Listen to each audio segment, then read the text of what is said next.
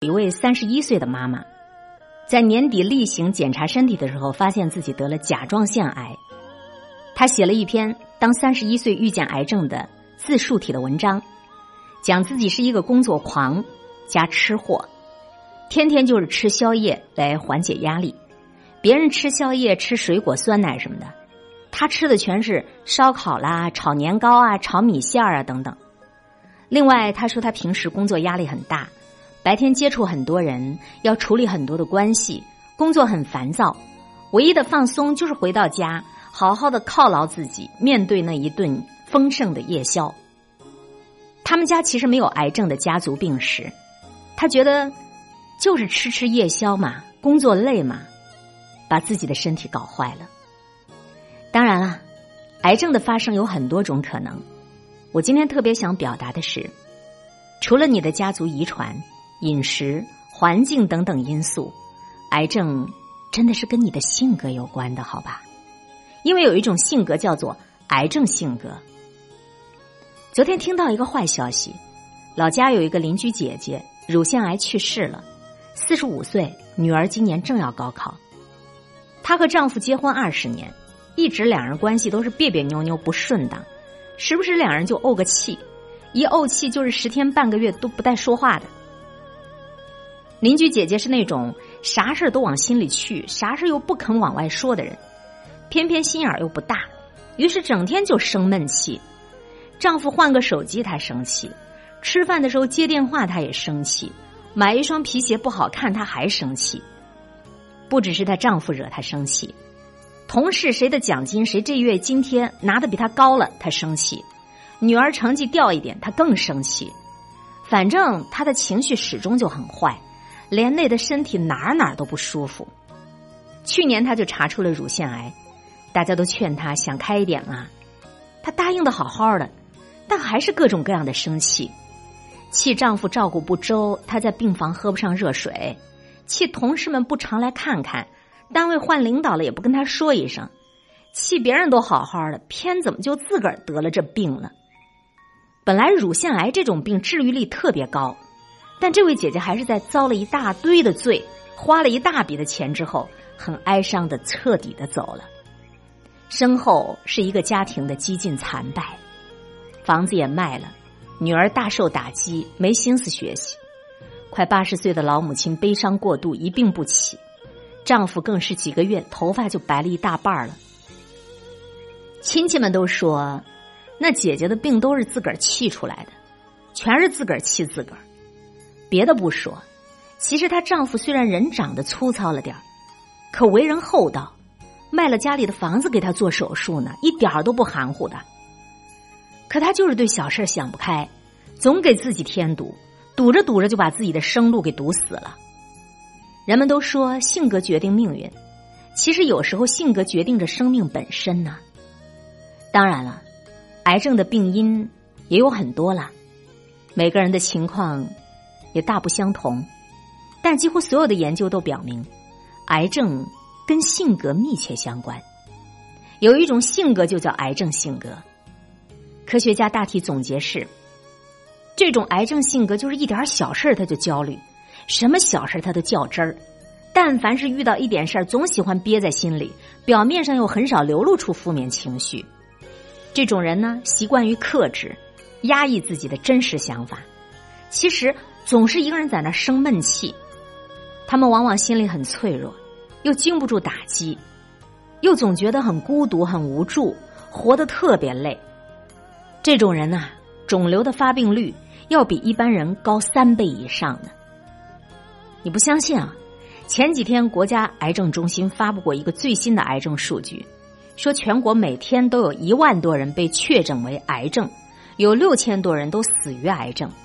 但是癌症的发病率都是在四十岁之后就猛增的，好多人总是心怀侥幸，没遇到的时候总觉得癌症这玩意儿离我远着呢，跟我肯定没关系。但事实上，每天都有一万多人是真真切切的领到了他的通知单，还有六千多人是被他永远的从这个人世间给带走了呀。在如此冷静的数字背后，就是让人不忍直视的残酷现实：劳民伤财，痛苦不堪。有一位从医三十多年的妇产科的专家，讲述了他治疗癌症的经历。他说，手术后睁开眼睛那一刻，是一阵阵的剧痛，顾不得悲伤害怕，反正就是疼，就是五脏六腑撕裂一般的疼。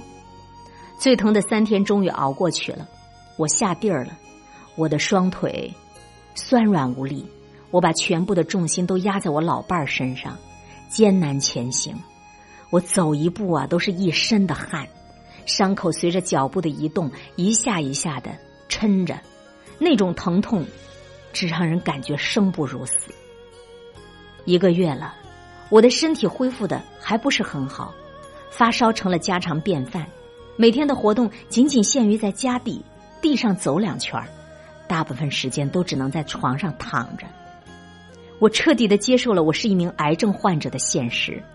一个月内，我流了一辈子的眼泪。每一次亲人朋友来看我，我都泪流不止。我再也不是那个连续十几个小时可以站在手术台上不知道疲倦的钢铁医生了。我整天虚弱不堪的，半躺在沙发上盖着毛毯。一集又一集的看着电视剧来麻痹自己。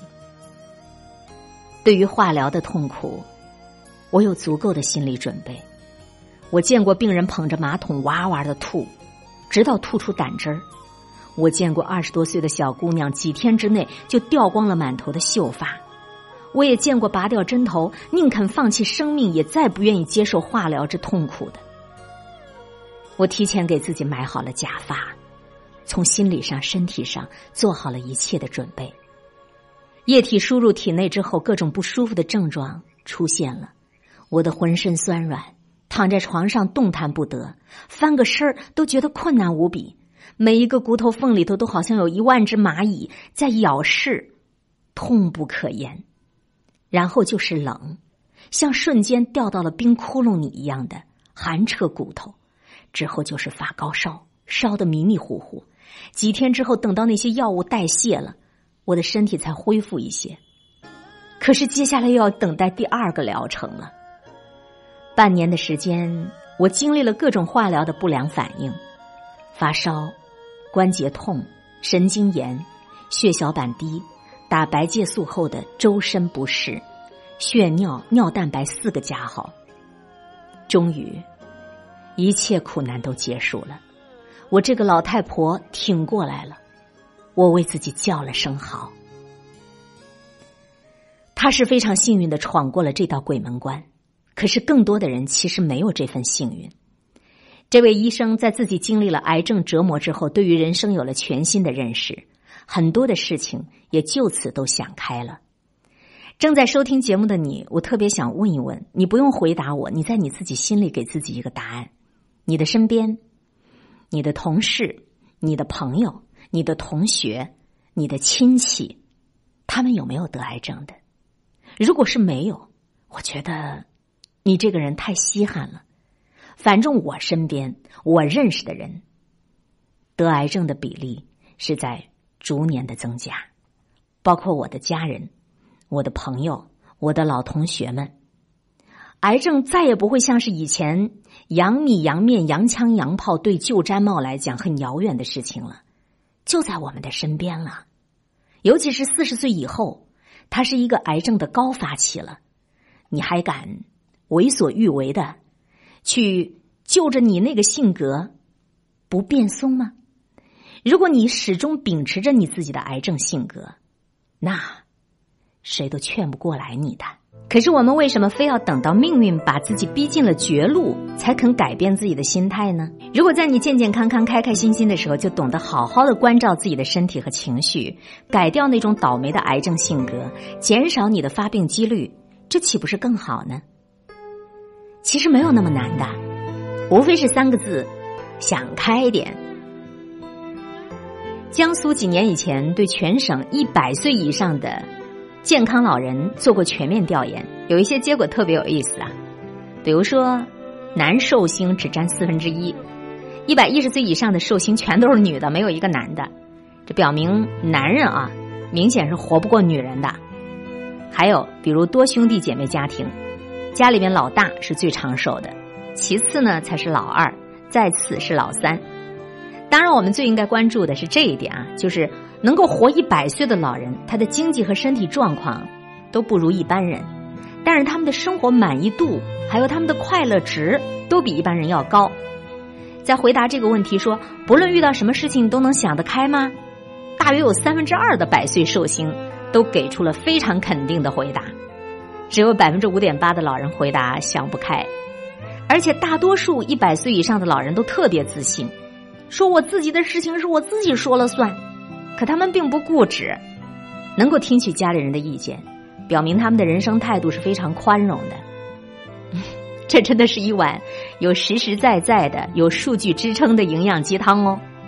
开心的人才能活得更久啊！美国学者还发现过更有趣的现象：战争中胜利者的伤口比失败者的伤口愈合的好，要康复的快，因为。愉快良好的情绪能够增强免疫能力，而消极沮丧的情绪则降低抑制了人的免疫功能，所以人们就会往往陷入这种循环呢。越开心的人他越开心，越不开心的人他越不开心。那你为什么不努力的让自己开心一点呢？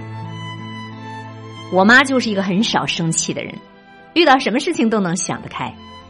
她是一个初中的老师，你知道的，有一些十三四岁的男孩子比孙悟空还调皮。能够随时把老师气成火爆辣椒的，可我妈就不生气，该管管，该治治，从来不真的往心里去。她挂在嘴边上的一句话就是：“我还想多活几年呢。”以前我只当她是随口一说，现在想想，简直是真理啊！你不想多活几年吗？很多事情本来它不是个事儿，你一计较一生气，反而它就成了个事儿。但是，有什么好处呢？你气出了一身的病啊，不还得你自个儿受吗？你自己折自己的寿呢。所以，千万别守着癌症性格不放松，怨天怨地怨众生，那是自己在作死啊！人要想活得好，必须学着自己调整自己，放松一点，想开一点，格局大一点，境界站高一点。